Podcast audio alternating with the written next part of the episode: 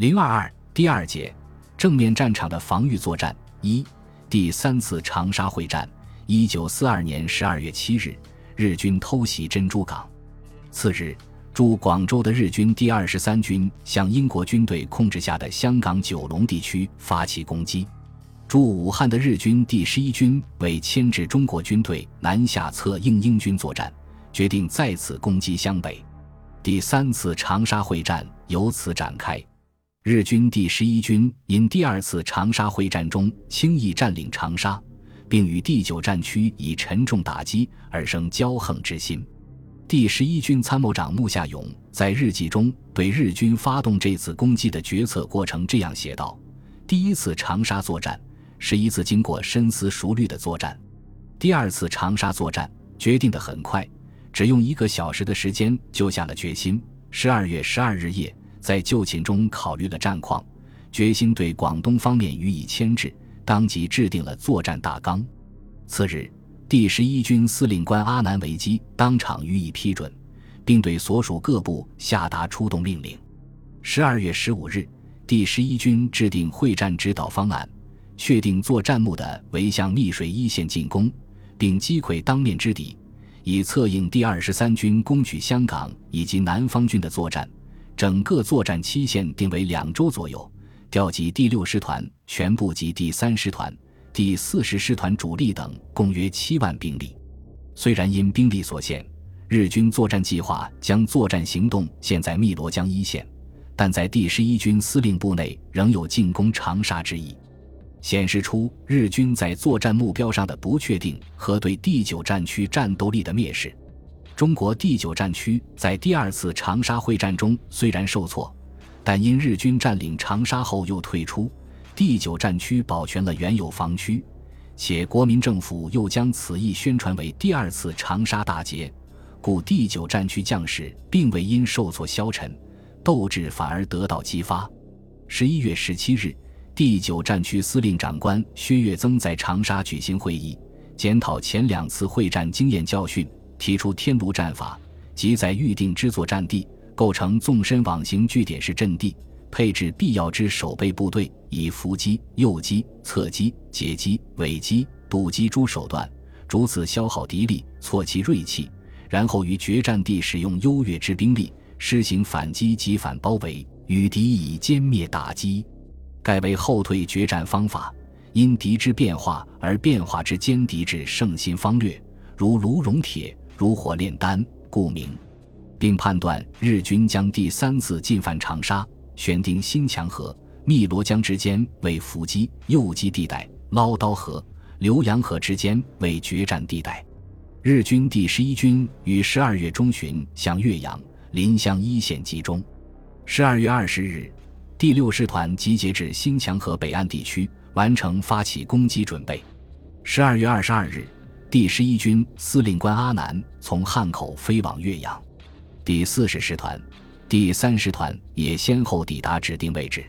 日军的调兵遣将引起第九战区的警觉。十二月十七日，薛岳致电蒋介石等，报告日军向湘北调动及增兵，并判断当面之敌抽集部队将有使用。十二月二十日，军事委员会决定加强第九战区兵力。令第七十三军向宁乡、益阳集结待命，第七十九军向路口、株洲集结待命。随后又将第四军从广东调至株洲、路口，第七十四军从广西调至衡阳。上述各军皆划归第九战区指挥。也在二十日，薛岳制定了第九战区的作战方针，决定诱敌至浏阳河、捞刀河间地区围而歼之。具体部署为。战区副司令长官杨森指挥第二十七集团军的第二十军和第五十八军沿新墙河抵御，消耗日军，然后转移至关王庙、三江口地区，侧击、尾击南进之敌。第三十七军在汨罗江南岸抵御，消耗日军，然后转移至涉港市、亘古台、金井一带，待机攻击进犯长沙之敌。第九十九军坚守三界桥、归义、湘阴及洞庭湖南岸。并准备攻击进犯长沙之敌，第十军死守长沙。战区副司令长官罗卓英由赣北进驻浏阳，指挥第二十六军、第七十九军带敌进攻长沙时反击。战区副司令长官王灵基进驻平江，指挥第七十八军等部侧击进犯长沙之敌。这个作战方针的基本原则就是既定的后退决战之天炉战法。十二月二十一日，日军向第九战区阵地进行炮击，并派小股部队强渡新墙河。二十三日，日军二千余人有分路向新墙河一线进犯。这些试探性进攻均被中国军队击退。十二月二十四日，日军向中国军队新墙河防线正式发起进攻。此时湘北天气一反往常冬季的晴朗干燥，连日阴雨绵绵，兼有降雪，气温骤降至零下四摄氏度。河水因雨雪暴涨，水田亦一片泥泞，给部队调动带来诸多不便。而日本空军的空中优势也因气候恶劣无法发挥。二十四日午后，日军第六师团乘大雨强渡新墙河，中国守军第二十军堵截不及。日军在新墙附近渡河，并建立桥头堡。至傍晚，日军第六、第四十师团万余部队渡过新墙河，连夜向第二十军阵地发起进攻。第二十军辖第一三三师、第一三四师，奉命在新墙河以南。汨罗江以北阻敌十日，日军渡河后，第二十军退守纵深阵地，继续顽强抵抗。二十五日，日军后续部队第三师团亦渡过新墙河，中日军队于风雪中在新墙河南岸一线展开血战，其中尤以在傅家桥、虹桥两地激战最为惨烈。第一三三师第九八团第二营营长王超奎率全营官兵死守傅家桥。激战终日，风雪交加，猩红满地，直至全营壮烈殉国。第三营副营长吕海群率领部下在虹桥战斗至最后一刻，全体为国捐躯。第二十军在认为已达到预定的消耗及诱敌目的后，主力向关王桥、三江口、王家坊一线转移。二十六日，日军乘中国军队转移阵地之际，大举进攻。中国守军奋力抵抗，与敌反复肉搏，但关王桥、龙凤桥等阵地相继失陷。在新墙河南岸的战斗中，第二十军与优势之敌浴血激战，有洞内死于阵地者，有全营共阵地俱亡者，伤亡虽重，士气未衰。日军也承认，中国之顽强抵抗，其激烈程度为前所未有。日军占领关王桥等阵地后。不顾第二十军侧击，连夜向南急进，战斗遂转入汨罗江南岸地区。日军第十一军于十二月二十六日颁布作战命令，令第三、第六、第四十师团分别渡过汨罗江，在南岸地区围歼中国军队。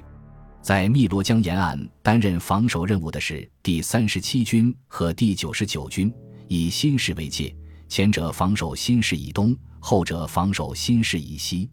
十二月二十七日晨，日军第三师团首先向汨罗江北岸何家塘南渡的第九十九军阵地发起进攻，守军两个连激战后，与阵地同归于尽。当日下午，第三师团开始强渡汨罗江，至次日，大部主力渡过汨罗江。第九十九军在归义失守后，退至粤汉路以西的大路铺、路塘铺及大娘桥，新开始一线。日军第三师团随即根据军部计划，在大娘桥一线转兵东进，准备对第三十七军形成合围之势。第三十七军正面之日军第六、第四十师团于十二月二十八日分别在新市、长乐街发起进攻，遭第三十七军顽强阻击。又适逢连日雨雪，河水暴涨，渡河受阻，直至二十九日天稍放晴。日军才在其空军掩护下完成浮桥架设，开始渡河。三十日是汨罗江南岸战斗最为激烈的一天。日军第六、第四十师团分别从孝顺岭、长乐街南犯，第三师团一部则在空军掩护下东进，一起扑向第三十七军。第三十七军面对强敌，殊死作战，力拼白刃战。一些阵地失守后，官兵仍利用地形。潜伏在山地中，继续对敌袭击。当日午夜，第三十七军以阵地残缺，开始向东转移至五口、孙家山、朱公园一带山地，已对日军形成侧击之势。至此，日军已攻占汨罗江南岸大部地区，中国守军则转移至东西两侧山地。在此之前，十二月二十五日，日军第二十三军已占领香港，因此。第十一军实际上已接近此次发起攻势之目标，但第十一军司令官阿南在制定此次作战计划时就有乘势攻略长沙的企图。二十七日在与部下讨论时，又提出进攻长沙的必要性，认为其有利之处是：一、给予蒋政权以无声的威胁；二、把向南方集结的兵力牵制在北方，使其有湖南随时可能受到袭扰之意。三，表明皇军尚有余力；四，使湖南民众感到蒋军不足依靠。二十九日，第三师团向军部提出进攻长沙的问题，而空军也在当日报告中国军队正向长沙退却。于是，阿南决定改变原定为歼敌三十七军的作战计划，命令东进途中的第三师团转向，朝南向长沙方面追击。